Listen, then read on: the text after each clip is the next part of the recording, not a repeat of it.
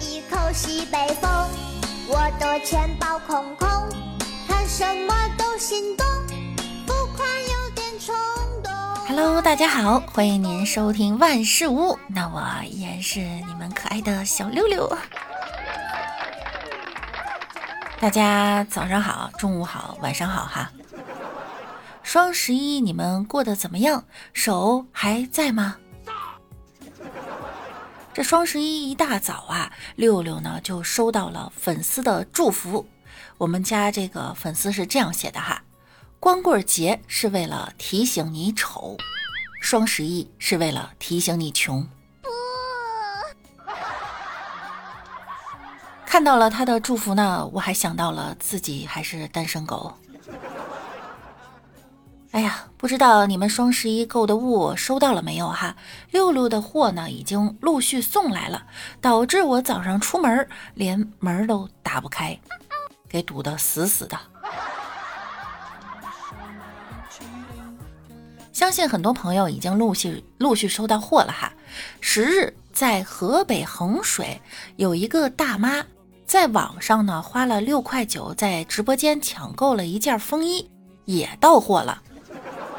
大妈收到以后啊，说这衣服为什么和图片上看到的不一样呢？穿在身上好像一个被单披在身上，仔细一看呢，又有点像校服。呃，不是上学穿的那个校服哈。你想哈，六块九真的是一个敢卖一个敢买，这价格能买到什么啊？一个围裙啊也得十块钱吧。所以啊，购物需要谨慎，三思而后行哈。双十一在李佳琦的直播间在卖一款价值六千多的贵妇膏套装，李佳琦呢以为大家付完尾款之后啊都买不动了，于是上架几秒呢就果断下架，但没想到李佳琦的美眉们个个都是非富即贵呀。我觉得这玩意再讲这个真的有点点，就是贵到美眉们就有点觉得要。但是我跟你说，错过一年等一年哦。五个人下单了。直播间啊，又来了五个人下单了。呃，是吗？又五个人下单了，下单了一十五单了，谢谢大家，家人谢谢。这个时间节点还有钱的，非富即贵呀，非富即贵呀。在这个时间点的还有钱的，非富即贵呀。能不能介绍我也认识认识？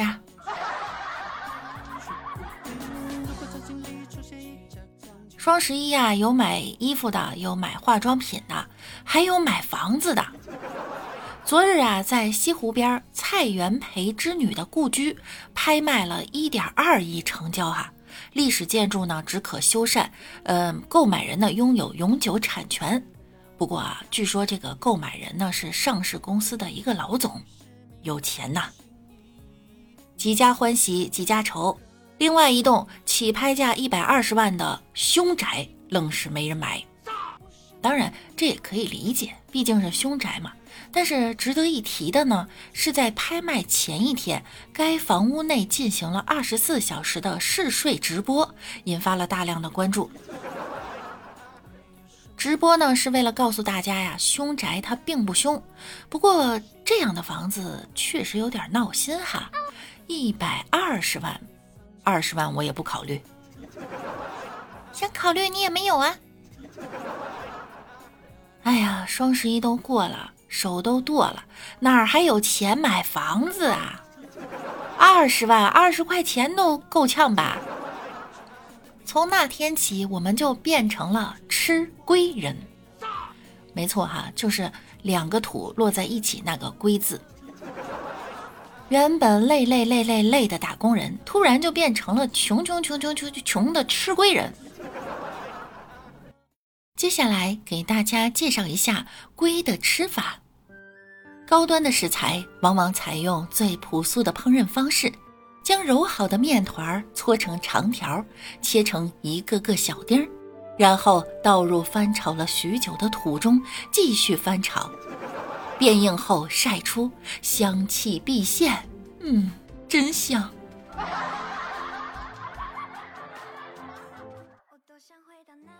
双十一啊，大家买了很多东西，但是一定要注意呢，新型骗局又来了。大家的网购记录、订单信息被卖给了骗子。前两天也有粉丝来跟我说啊，有人已经接到了骗子的电话，电话里对方对你的姓名、住址、买的东西、买东西的时间都了如指掌。他会给你打电话说你买的货出了问题，要求给你退款。这个时候啊，要注意了啊。对方呢会要求你打开支付宝，然后看看信用分够不够，不够的话呢要交一定金额的保证金，还会告诉你呢这个保证金不会被划走，你放上去还能拿出来。这时候有很多人他就上当了。最近啊各种骗局频出，大家真的要注意，只要是打钱的。退钱的、转钱的和钱有关的，一定要注意。哎，像我呀，我就没有这个烦恼，我没钱。辛辛苦苦干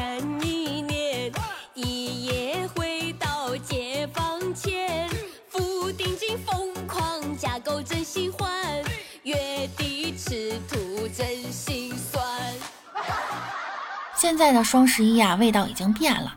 它明明不是一个光棍节嘛，现在都变成了购物节了。前两天有个小姑娘出去遛狗，当这狗子啊看到了一个和她穿着同款棉服的小哥哥，就死命的追呀。狗子还得想呢，上啊，前面的帅哥等一下，后面的单身狗长得很靓的，微信没多少人。哎哎，你别跑啊！汪汪汪！今天高低得给你追个爷们儿回来，真是连狗子都为你的终身大事儿啊操碎了心。这只狗哈，应该带着它去参加奥运会，高低给你拿个金牌回来。我小的时候呢，也遇上过被狗追，那时候啊，我妈就告诉我，当你被狗追的时候呢，要蹲下来，假装捡石头，你不能跑。你越跑，它越越追你。但是当我蹲在地上的时候呢，我就被狗咬了。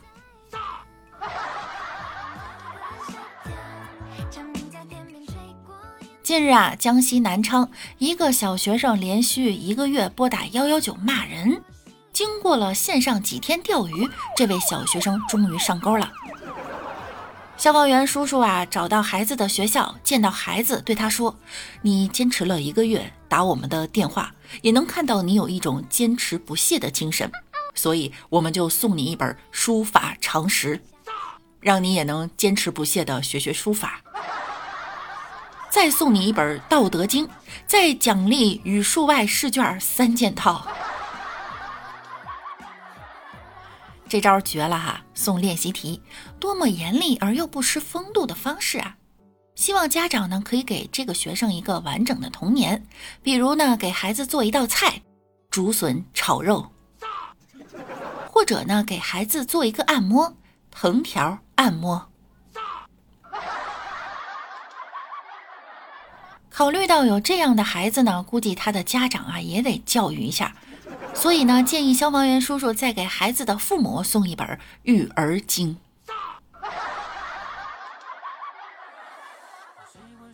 随着天气渐渐转凉，哈，疫情呢又严重了。十一月九号，成都公布了新增病例的行动轨迹，其中一名二十三号确诊病例走红了，他的行动轨迹呀，手机一屏都装不下。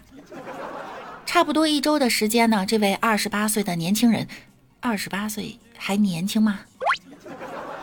又去酒吧，又去大排档、超市啊、公寓、健身房、农贸市场、拳击馆、商场。有网友夸其是吃喝玩乐、热爱生活的典型成都人，安逸。甚至呢，有人为他建立了名为“二十三号全球后援会”的群，真是让人羡慕啊！如果不考虑到疫情传播问题，确实是幸福的都市生活。不像我，如果留掉我的行动轨迹，应该是厨房、厕所、阳台、卧室。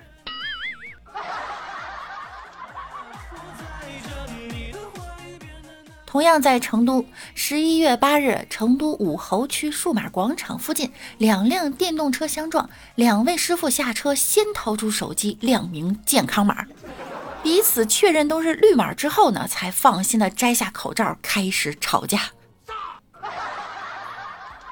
怕被传染啊，又不想忍气吞声，防疫已经刻在一些人的骨子里了。确认过绿码是可以摘下口罩的人。虽然在气头上呢，但是也要先看看是不是绿码，做文明人，吵健康架。在此，小六六不建议大家存一张红码在手机里，虽然能让对方拔腿就跑，但也容易让自己被带走隔离。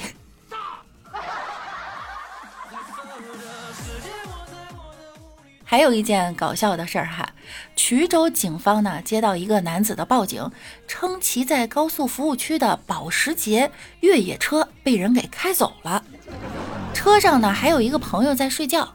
民警本以为是男子的朋友开走的，调取监控后发现呢是被一名同样上厕所的东风汽车驾驶员给开走了。东风汽车呢还在服务区，车上也有人在睡觉。保时捷上呢是一对朋友，东风车上的呢是一对兄弟。